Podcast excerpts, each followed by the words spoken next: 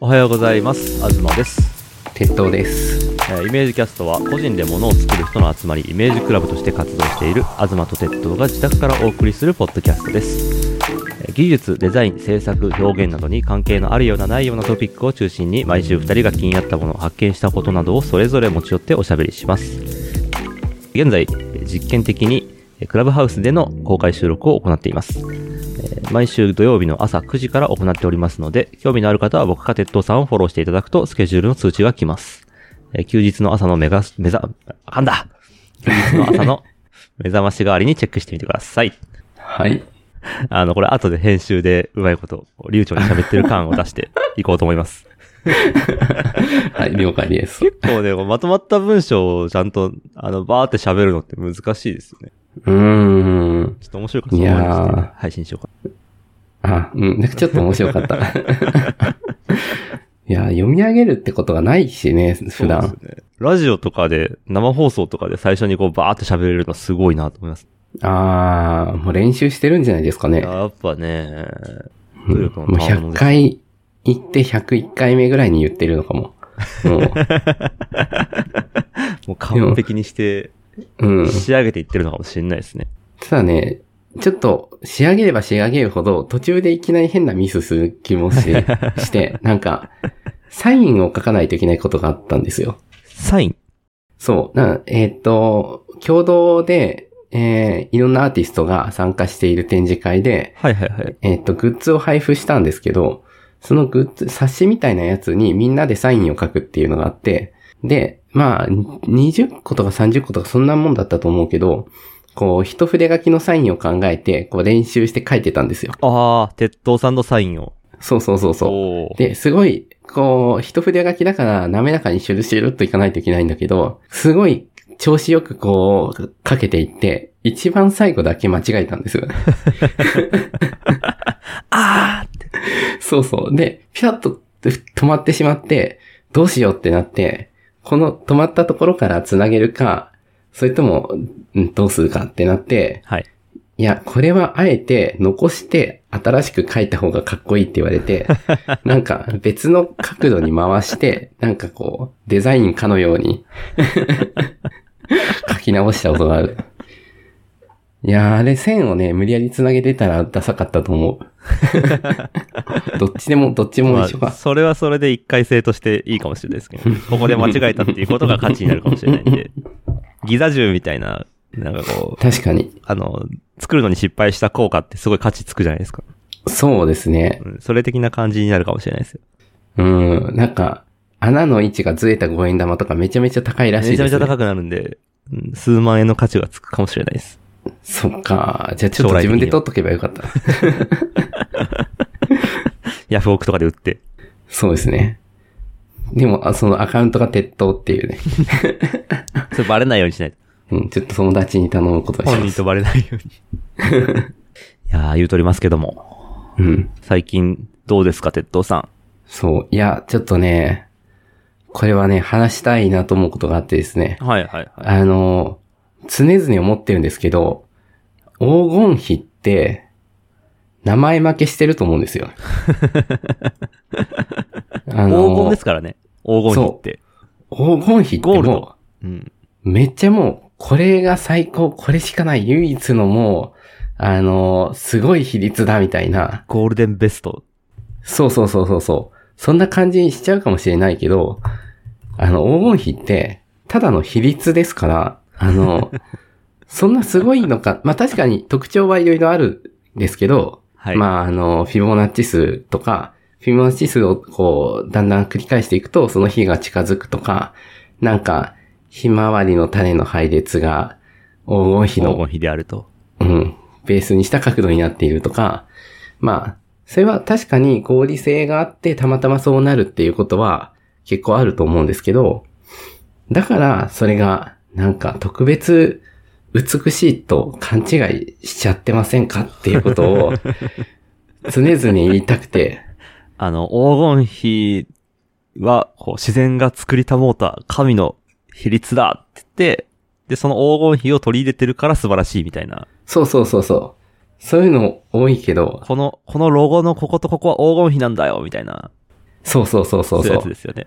彫刻とか、うんこの膝の、膝から、あの、足首までと、な肩からなんとかまでと、みたいな、そういうのも、 結構あの、実際に黄金比って1対1足すルート5割る2っていう、はい。はあの、まあ、比率なんですけど、いはいはい。その厳密な数式があるにもかかわらず、あの、だいたい1.618っていう比率なんですけど、そのうん1.6ぐらいの時に全部黄金比って言っちゃうんですよね。このぐらいだったら、だいたいそう黄そうそうそう金比と呼んでよしっていう基準がだいたいできちゃってる。なんかこう、すごい緩い気がして、例えば、肩から腰までの長さとか、あの、測り方によってだいぶ変わるじゃん。 ああ、そうですね。黄金比の方に合わせて、はた、測り方が、そうそうそうそうそうそう。ね1.5倍なのか1.7倍なのかぐらいの間だったら多分もう黄金比って言ってるような気が して、なんか、すごいこ、うーん。なまずそこの、あの、対してもやっとするし、たとえそれが完璧に黄金比だったとしても、だから美しいっていうのはなんか違う気がす何るなっんていだうって感かじ、しますね。僕は最高の日は1対1だと思ってるんで、ああの、1対1以上に美しい比率はないと思うんですけど あ、、反旗を翻す。うん。でもまあ、1対1だってただの比なんで、あの、それが別に、だからいいとは言え言えないけど、うん特別さで言うとそっちの方が特別なだしな確かにね、とか1対1ってすごいですよね。ね、もスう、クイエアンスタグラムとかね。うん。まあ、あの、でも、言いたいのは、どの比率がすごいいいとかじゃなくって、あの、ちょっと以前にも紹介した山高町の詩を、ちょっと引用したいと思うんですけど、はいはい。 あの、ちょっと長めなんですけど、読み上げますね。これ、はい噛んだら切ってください。わかりました。噛んだらだいぶ失礼悠な。長に喋ってる感じにします。やべえ、ち噛ょっんだとら言い直し練てくだ習しさてい。な いな。はい。えーっと、はい、言いますね。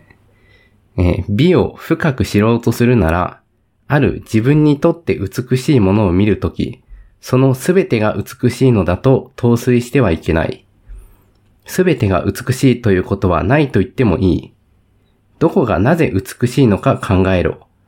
どこがなぜ美しいと考えると、すべての美しさが消えちまうなんていう理論は嘘だ。それは美しさがなぜだか、まるっきりわからない奴のたどり着く結論だ。自分だけの感覚を使え、それを磨け、他人の感覚を借りるな。えー正しい見解とは、口で言う正しい見解じゃなく、感覚で感じるものだ。言葉の世界で生きると、嘘の人生を送ることになる。言葉は万能どころか、すべてをダメにしちまうんだ。はい、以上です。いや、めちゃめちゃかっこいいですね。そいうや。ー他人の感覚を借りるな。そう、借りてたわってなるよね。 言葉の世界で生きると、何でしたっけ言葉の世界で生きると嘘の人生を送ることになる。嘘の人生を送ることになる。そう。言葉は万能どころか全てをダメにしてしまうんだ。いや、すごいなあそう。それ、黄金比って言葉じゃないですか。うん、そうです、ね。火は火なんだけど、黄金比という言葉によって踊らされているっていうのが、はいはいはいはい。なんか、その演習率もそうだなと思っているんですけど、まあ、はそういう日は確かにあるけど、なのになんか、自然対、えー自然対数の定ってあんまりみんな言わないけど、うん。パイ。と同じぐらい重要な2.718みたいな数字があって、はい。こっちはなんかちょっとマイナーだからみんな注目してないけど、同じぐらい素晴らしいのになんか知らないけど、こうネーミングなのか知名度なのかだけで、うん。まあ、円周率っていうと、なんかこう、わかりやすいじゃないですか。円のね、みたいな。まあね。あの、小学校で円の、こう、計算の仕方習うし、そそこにこう出てくる不思議な数みたいな印象が強いけど、いいってう。ちまょあっと出会い方がね。うん出会いにくい、出会い方がちょっとわかんないですよね。そう。えでもパイもね、パイもすっごく人工的に、んちょっと成り立ちがあって、まあそ、それも喋っちゃっていいのかな。ちょ、黄金比についてなんか言いたそれいも。いや、もうちょっとね、黄金比に対し黄金て、比を東くんの言いたいことを聞きたく て。いや、まあ、黄金比がどうっていうよりかは、あの、よくあるデザイナーの人が、まあ、誰、誰っていう話じゃないんですけど、ロゴデザインだったりとかで、その、このデザインのこう凄さっていうのを説明するときに、こう、よくあるじゃないですか。アップルのロゴとかも、こう、ん。丸い、こう、円がこう、いろんなところにくるくるくるくるって書かれてて、それの円のどっかが、こう、アップルのロゴの曲線のここに当たってて、だからこうの、んアップルのロゴは、こ、この丸い円の、その曲線の集合体でできてるんだ。だからすごい、みたいな。やつあそるうじゃそなういですかそうそうそう。うこん。ういろんなロゴをこう、曲線の部分を丸で表して、なんかこう、すごい設計し尽くされた感というか、うん。合理的に作られたからすごい説得力がある、こう、正しいロゴみたいな感じってあるじゃないですか。うん。でもあれは別に後付けだよねっていうそう、だ感じとあり思まうす。よね。じゃあ、曲線で、曲線っていうか円で作っただけのロゴは、そんなに全部美しいかって言ったら、そんなわそけんなないし。ことはないし、そうですよね。それはこう、ロゴがすごいんじゃなくて、ロゴのプレゼンテーションがうまいっていうだけというか、ああ、まさに言葉の世界で生きてますね。言葉の世界で生きてる感ありますよね。そうそう、それね、なんか、あんまりこう言えなくて、例えば黄金比、結構数学が大好きな人でも黄金比って割と大好きだったりすることがあって、はいはいはいはい。あの、違うんじゃないかなっていうのちょっと思う時もあるけど、まあ、そりゃ違わないの、まあわかんないけど、なんか、急にそこで理性を失ってる感じがするとこ ろが、ちょっとこう自分はもやっとしちゃうんですよね。はいはいはいはいはい。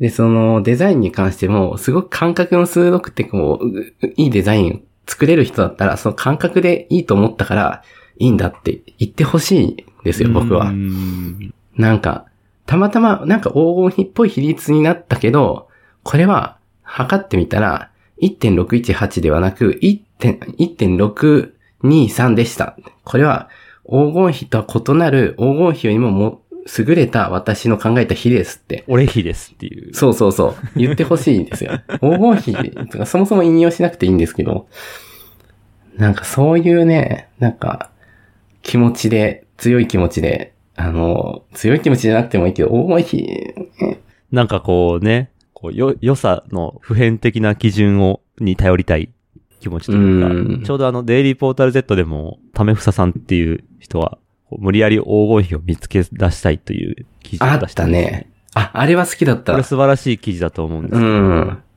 2017年か、ぐらいの記事ですけど、あの、透明のアクリル板みたいなものに、こう、黄金比のあの例の図、こう、ぐるぐるってカタツムリみたいになってるあの図をプリントして、それを持ち歩いて、こう、世の中のいろんなところに隠れている黄金比を見つけ出すっていううやつん。ですけど、これをかざしてみると、こう、もういろんなものに黄金比を見つけようと思ったら見つけれるんですよね。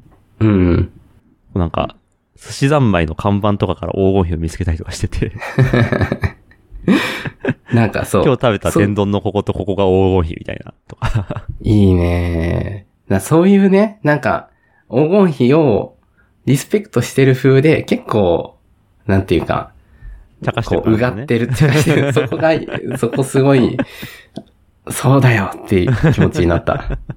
うーん。演習率の日とかもなかなか聞かないよね。ああ、そうですね。なんか言いそうな気がするけど、意外と言われない。ちなみに白銀比っていうのもあって、これあのあー A4 とか、こう半分によっては同じさ比率になる比のこと白銀比って言うんですけど、はい。あ1対ルート2っていう超シンプルな。で、そっシンプルですちはこっちの白方がなん銀かシンプルな感じしますね。うん。白銀比っていう割に、そんなに珍重されないのはもう使われすぎたからなのか、まあなんか A4 用紙とかは白銀ですか。白銀比ですうね。ん。で、まあ、便利だなと思うから、当然、合理性だけで考えてもすごい有用だと思うし、うんまあ、黄金比はね、まあ、黄金比の正、あの、長方形の中から正方形を切り取った時に、残りの形がまた黄金比になっているということでもあったりするんですけど、なんかちょっと遠いですよね。確かに。うん。名詞がそういう性質を持っていたからといって、あんま嬉しいわけでもな いし。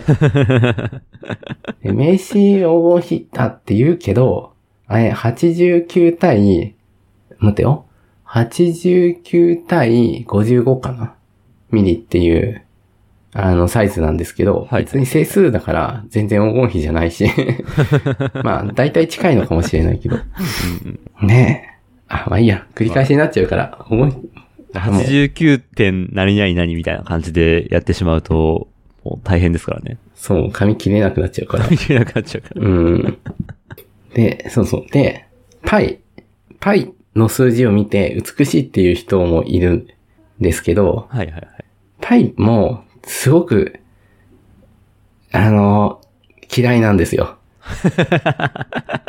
正直な話。言い切りましたね。パイ嫌い。ちょっとね、あの、いや違う。パイをね、信じてい、信じて、パイを使っている人間を宇宙人に見られたら恥ずかしいっていう感覚で すね。え、パイっていう。もううちの、すいません、うちの地球人が、つって。そう。いや、すいまいせやん。ちょっとみんなそうじゃないんですよ。うん。そうじゃない人もいるんですけ ど、ちょっといろいろ事情がありまして、パイです。すいませんけど、 すいいまいせんですかね。ここちょっとパイにさせてもらいますねっていう、あの、感じの比率なんです。比率です。恥ずかしながら、あその、うまだちょっとパイ使っちゃってまして、つって。うん。でああ、まあ、まだ序盤だしねって宇宙人が見てくれた。 文明のあ文明の序盤だしねっていう。まあ今後に期待ということで、みたいな。うん。そのうちまあ、あの、変わるでしょって思ってくれると思うんです けど、これ何かっていうと、はい。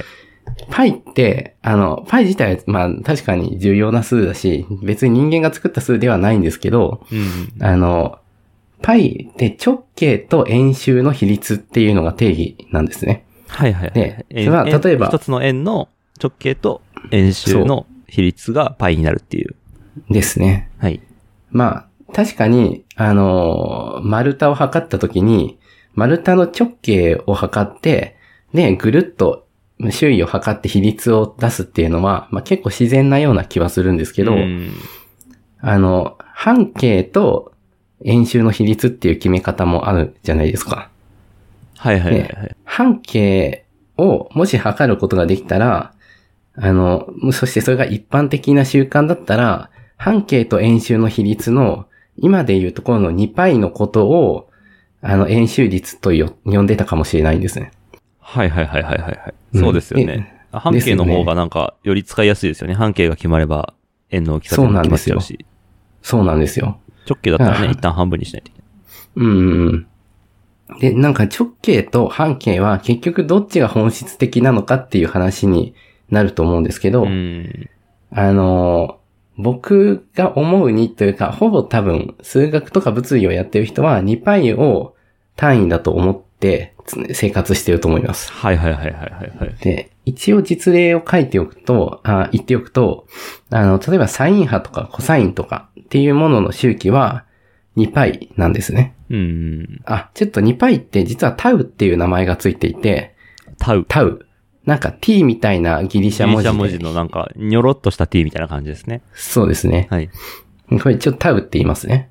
で、サインの周期は、パイではなくて、タウなんですよ、まず。はいはいはいはい。ねタウごと、まあ、2パイに、ごとに1周するっていう。うん。で、サイン、コサインはすごく基本的な数式で、あの、まあ、数式っていう関数で、まあ、いろんなところに使われてるんで、サインをベースに定義するのはありだと思うっていうのが一つと、円の方程式、x の2乗足す y の2乗は r の2乗みたいな。うん。式があるんですけど、まあ、半径をベースにした式なんですね。この R っていうのは直径ではなくて半径を使った数式で表現すると、えーシンプルな円の方程式ができて、はいはいはい。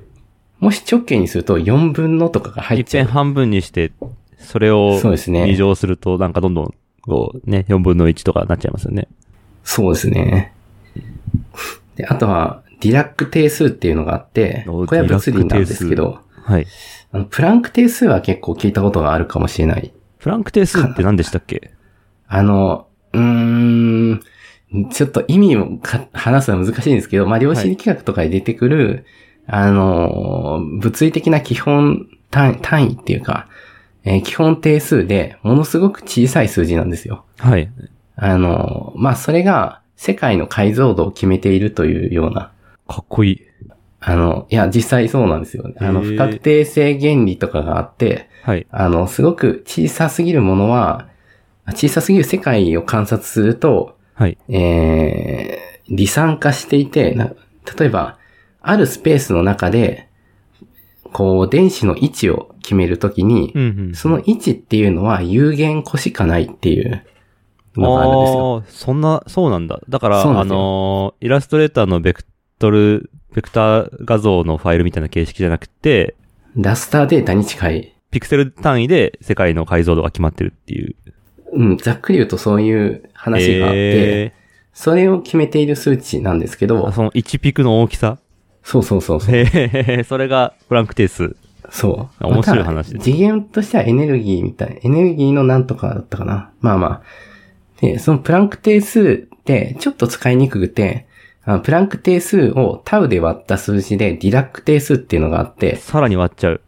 そう、ただ単に、あの、プランク定数 H って書くんですけど、はい。 H にちょいって線を書いて H バーっていう、はいはいはいはいなんかアルファベットではない記号を作ってしまって、ほ多分う。パソコンが登場する前なんで、あの、はいはいフォン文字作り放題だったんだと思うんですけど、 ユニコードに入ってないよ、みたいなね。 言われないですからね。でそれが単純に、まあ、人間は π を使ってるんで、あの、h 割る 2π っていうものを h バーっていう風に定義して書いているいくと、まあちょっと書きやすいっていうので、うんうんうんまあよく使われるんですね。っていうので、とにかく 2π なんです、世の中。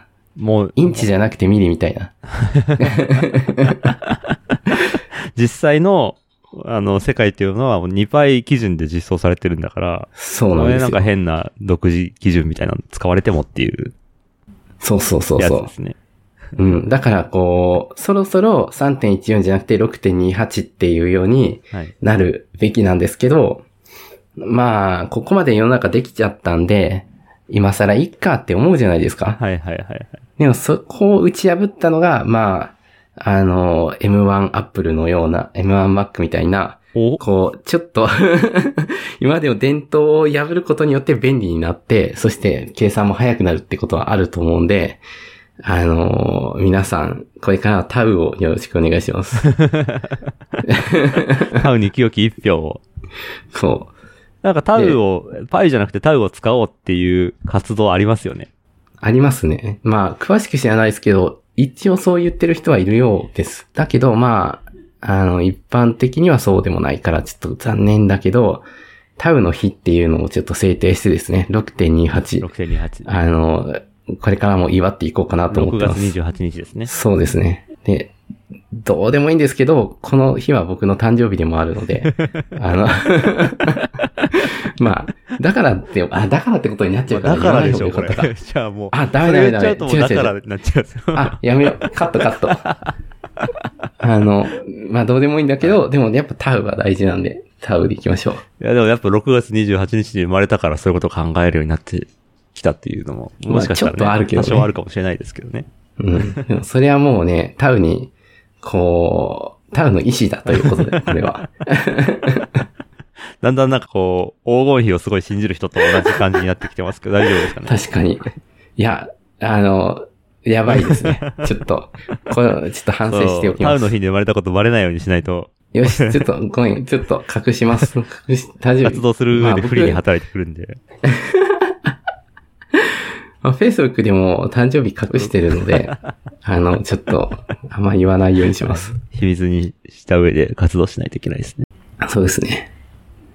僕のちょっと悩んでるのが、ソースコードの中にタウを使うかどうかってことなんですはよ。いはいはいはね、タウって、あのー急に、あの、例えば、なんとかかけタウって書いてあったら、タウってなんだよってみんな思い。うじまゃん。ああの、あんまり常識的には知られていない。そうそうそう。だから、2π っていう変数、もうあ文字列で 2π って書いてあるの、まあよくあるんですけはど、いはいあの、to アンダーバー pi みたいな、そうそうそありう。ますね。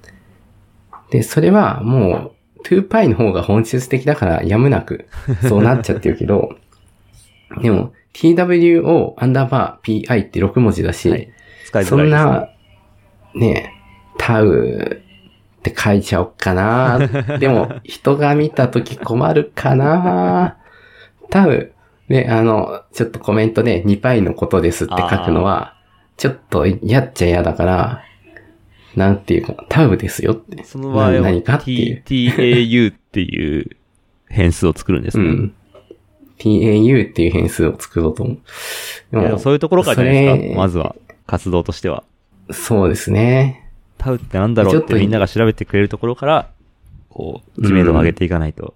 な有名なオープンソースのプロジェクトの Py を勝手にタウに書き換えてプルディックを送ると か、めんどくせえやつが来たぞってなりますね、これは。ソクラテス系みたいな。ついやー、なるだろうな。で、多分、んあの、コメントも何もなく無視されるような気がするけ ど。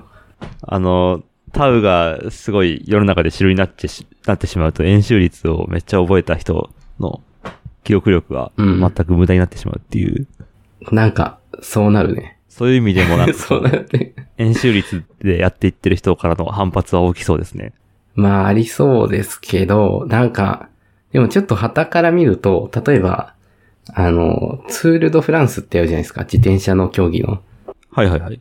ね、ツールドフランスって、まあ、いろいろレギュレーションがあって、まあ、自転車はこうじゃないといけないっていうのがあるんですけど、はで、その中の一つに、あのーハンドルバーはあんな、ああいう、いわゆるドロップハンドルのあの形じゃないといけなくあて、ーかつ、乗車している姿勢は、あの、前傾姿勢の、まあ、いわゆる普通の自転車のような姿勢じゃないといけないっていうのもあるんですけど、それなぜあるかっていうと、こう、ある人が発明しち ゃって、あの、リカンベントっていう種類の寝そべった形の、な足が前に来はいてはいはいはい頭が一番後ろに来るよう寝な自そべ転って車こぐを自作っ転車。そうそうそう。えで、その人が、こう、まあそれで参加したら、あの、なんだよそれみたいな、馬鹿にされてるんだけ ど、実際1位になって、ー、へ1位だえったかななってしまっ、めちゃくちゃかってこいいじゃないですか、それは。そのそうそうそうみんながもう同じ姿勢でやってる中で、もう一人だけなんかふざけた寝そべった格好の変な自そう転そう車持そうっ、てきて、自分で作った。それで1位一貫取るっ弁てめっちゃかっこいいっすね。そうなんで すよ。で、あのーあ、1位だったかな ?1 位だったかどうかちょっとはっきり覚えてないけど、とにかくか、なり高いスコアレギュレーシ出ョしちゃうっていン違反になってしまうぐらい、あ、ちょっと待って。これね、真面目に、二冠弁当禁止、ツールドフランスとかで調べると、参加不可の理由は、どうだったかな。あちなみに、リカンベントっていう寝そべって乗るタイプの自転車は、はいあの、基本的には重たいでうあ、す。そうなんだ。で、うん。で、ロードバイクって軽さがその正義みたいなの合うじゃないですか。はいはいはいでも軽さよりも結局空気抵抗の方がでかいんですよね。ああ、そうなんだ。どういう形になってるかとかが影響するんですね。うん。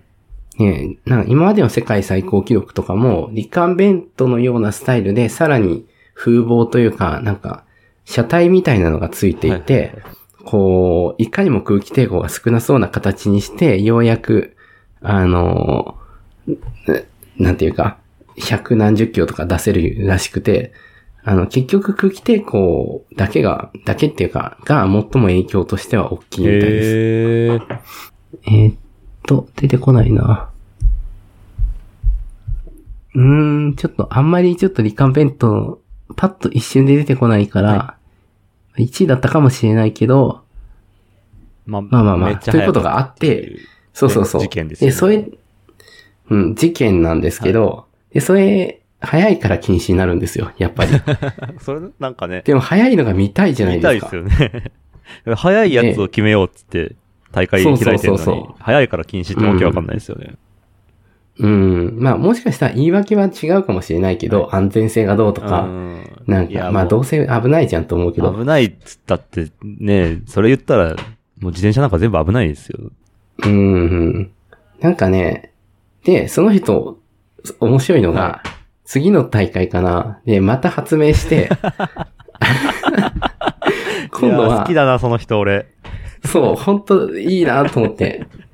で、そのね、しないんだ。そうなの、屈しないんですよ。今度はハンドルの形を変えて、はいあの、胸の前で肘をちょっと狭、脇を締めた感じで、はいはいはいはい。こう、肘を構えて、手はまっすぐ前に向いたような状態。はいはいはい。わかるかなこう、うん手が前に突き出していて、横に、よハンドルバーって横に伸びてるけど、そうじゃなくてま、まっすぐ前に伸びてないんかこて、う両手でそれを握ってるよう小な。さく前習えみたいな感じですかね。そうそうそう。はいはい小さく前に習えの姿勢で、はい。 また勝ったんですよ。で、まあなんかもう前回ふざけた自転車発明してやってきたやつ、今度は小さく前習いの自転車持ってきて、向そかうっちそゃうったそうそうそうそう。で、禁止になる んですよ、また。めちゃくちゃ面白いな。ね、これ、もうね、嫌じゃん。そういうの。そうですよね。禁止されたくないな。そうそうそう。レギュレーションで、なんか、こう、美しさをそがれてしまうっていうのは嫌だなと思っていて、うーん。あの、ただ、そのハンドルバーが前に向いてるのは、あの、なんだっけ、トライアスロンでは OK なんで、トライアスロンの大会ではみんな前に習いしていて、みんな世界はむもう小さく前習えでやってるうんん。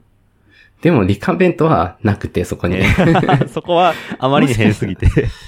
うーん、多分だけどね、スポンサーって結局自転車作ってたりすると思うんだけあど、ーあの、自分たちに作れないものは禁止するんじゃないかとあー、思う。なるほどね。そういうあのビジネス的なロータリーエン都ジ合がンとか関わもねってくるんですね。うんうん。なんかこう、ね、まあ、確かに目的としては、早いやつを決めるっていう前提だけど、あの、本当はそのスポンサーからお金をもらうことが一番大事だから、まあ、運営上重要ですしね。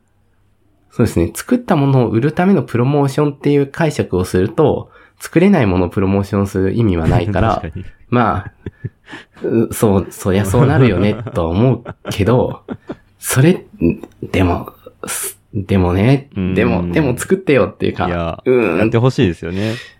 だから、結局、みんなが、えいやって一生懸命、こう、変えないといいもの生まれない、じゃないかってこと。うんまあ、M1Mac もそうなんですけど、あーなるほ どね。そこで、まあ、ってまあ、いこうのをの話に繋がってくると。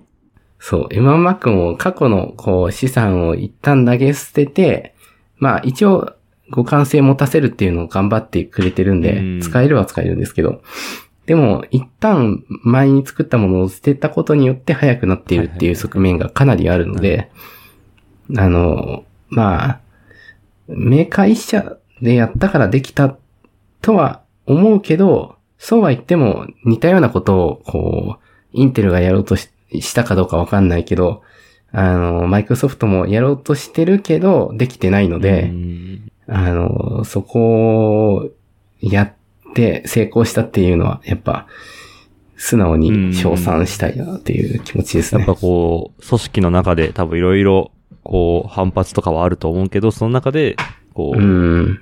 この会社としてはこの方向で行くぞってパッて決めて、その方向にガッと進めるっていうのはすごいですよね。そうですね。タウもね。タウも、そうタやってウにすることですごい法特律で攻する組織を、 こううん。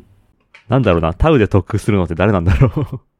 えーっと、思い浮かばない。いない気がする。いるかななんだろう、 えうんエンジン作ってる会社とかが一斉に、あの、演習率は、パイじゃなくてタウを使うことにしますっていうと、うーん。じゃあ、ちょっと自分が何かの社長になって、社内ではパイ禁止ってことにしようか。 で、それが、なんか取引先にも、ちょっとソースコードに、パ PI ってこれ何ですかねって言って、これちょっとわからないんで、タウでお願いしますって言って、こう取引先にちょっとこすいません、ちょっとうちパイじゃなくてタウなんですよって言って、う、うんあの、すいません、あの、請求書紙で送ってほしいんですよ、みたいなのと一緒で、そうそう そう。うちの社内ルールに合わせろっていう。そうですね。ライブラリーの中にちょっと混ざっていたようで、ちょ っと、ココンププロリライッアクン出スしと的きましたんに、で。これマージしといてもらえますかみたいな感じで。うん。それいい。まあでもね、GitHub もね、マスターがメインになりましたからね。確かに。あ、やっぱその、あれをこう、うまく、あの、ポリティカルコレクトネスにつなげて、こう、ああ、モラル的にパイを使うのは良くないみたいな風潮を作ることができれば、確かに。世の中を動かすことができるかもしれないですね。な Py を使うことによって、すごく不利益を被っている人がいるっていうことに、ことにするっていうか、そういうのを見つければいいんですそうでねす。ね。ちょっと、じゃあイメージキャストでは、えー演習率パイを使うことによって不利益を被っている方を募集しております。ということでですね。絶対来ないけどこ。ないだろうな。でもまあでも、パイがそんな特別じゃないぞっていうことだけなんか、ちょっと、頭の片隅に届いておいてもらえれば。今日はそれだけ知って帰ってほしいですね。 締めに入りますか。はい。えーイメージキャストでは聞いてくださる皆さんの感想をモチベーションにして配信を継続しております。えー感想要望は、ハッシュタグイメージキャストをつけてツイート、質問はイメージクラブのアカウントの質問箱までお寄せください。それではまた来週ま。た来週。さようなら。さようなら。